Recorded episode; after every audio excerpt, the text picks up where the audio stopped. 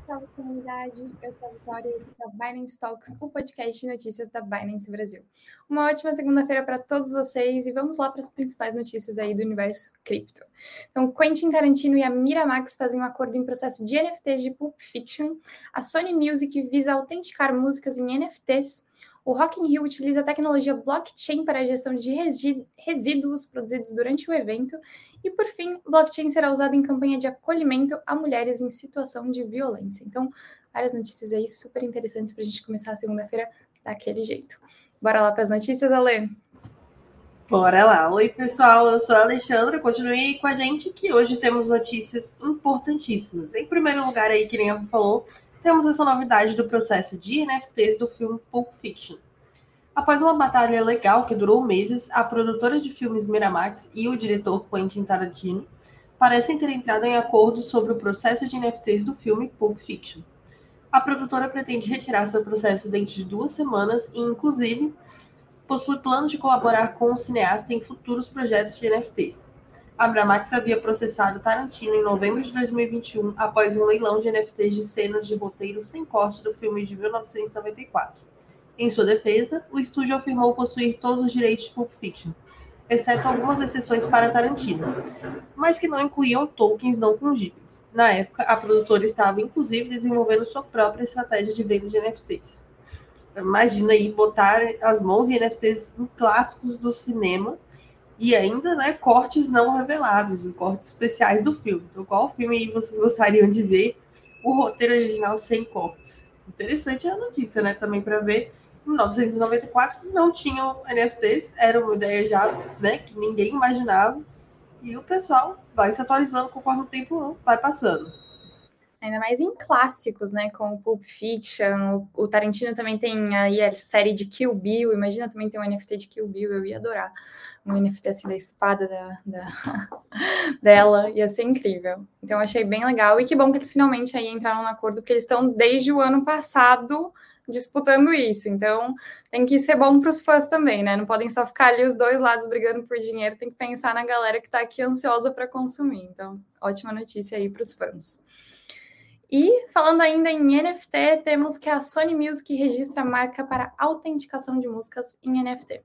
Então, a Sony Music Entertainment demonstrou intenção de utilizar NFTs em seus projetos após registrar um pedido de marca registrada que abrange gravações de áudio e vídeo com apresentações musicais ao vivo autenticadas por NFTs.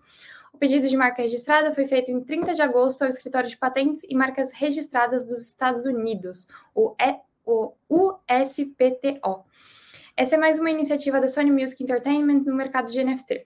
Em agosto, a Makers Place, o mercado NFT voltado à arte digital, garantiu 30 milhões de dólares em financiamento Série A de empresas notáveis, entre elas a Sony. Além disso, em março, a Sony também fechou uma parceria com a Snow Crash, o mercado NFT baseado em Solana, e a Universal Music Group para lançar as coleções de NFTs de Bob Dylan e Miles Davis em algum momento aí de 2022. Ainda não vimos esse lançamento, mas ainda vai acontecer esse ano.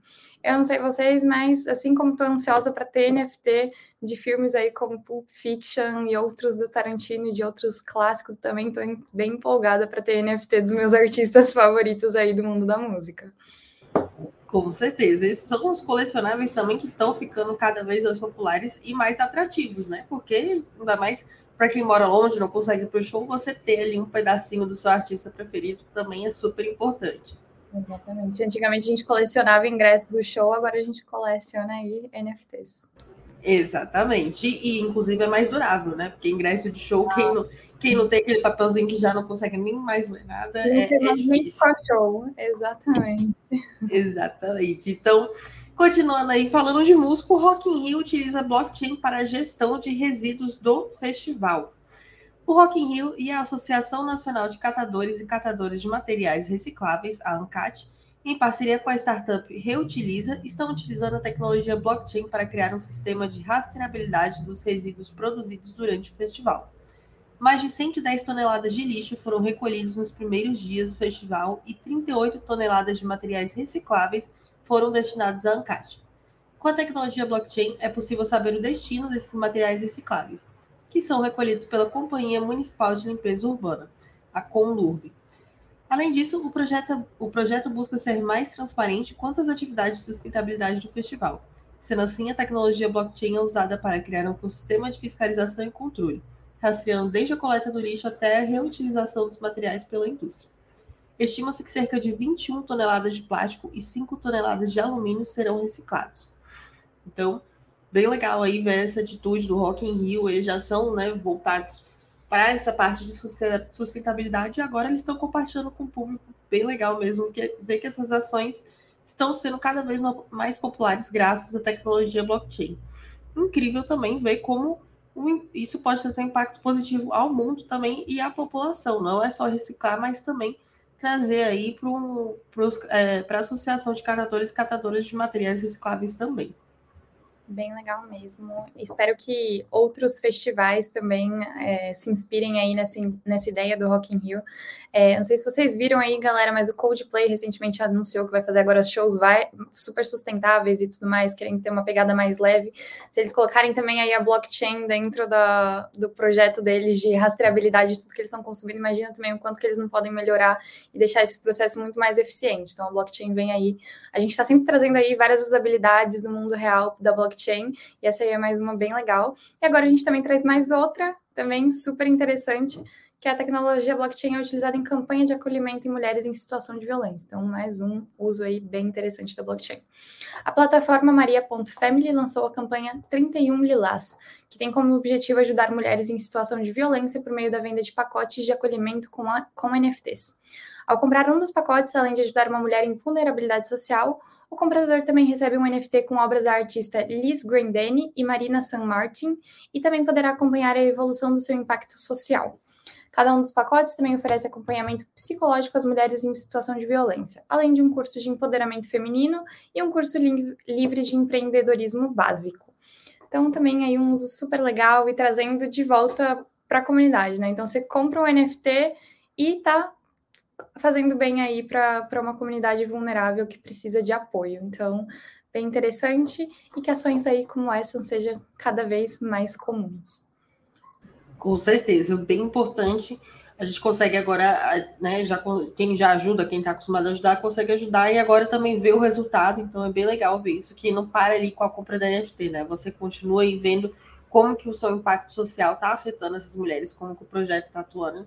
Então, realmente, é muito importante essa atitude. Bem legal mesmo. Por hoje é só. A gente se vê de novo na quarta-feira. Vocês vêm a ler amanhã, terça-feira, no Binance 60, às 16 horas. E se você quer acompanhar a gente, sigam a gente em todas as redes sociais. A gente é Binance Português no Instagram, Binance PT no Twitter. A gente está no TikTok agora também, onde a gente traz vídeos para vocês todos os dias, super interessantes, que a gente é Binance BR lá no TikTok. E você também pode entrar no nosso canal do Telegram para tirar suas dúvidas, conversar com outros Binancers aí sobre a comunidade, aprender mais. E lá a gente é Binance Português, então é como se fosse português escrito aí em inglês. Então, acompanhem a gente e até a próxima, galera. Isso aí, pessoal. Obrigada pela participação de todos e também confiram aqui no nosso canal do YouTube. A gente colocou uma pequena votação para vocês escolherem, se vocês quiserem. A gente troca o horário do Binance 60 também. Então, quem quiser um horário melhor para participar, pode votar lá. Então, amanhã o Binance 60 é às 16 horas, como de costume, mas talvez semana que vem já tenha horário novo e a gente vai avisar para vocês nas nossas redes sociais. Obrigada, pessoal. Tchau, tchau. Tchau, tchau.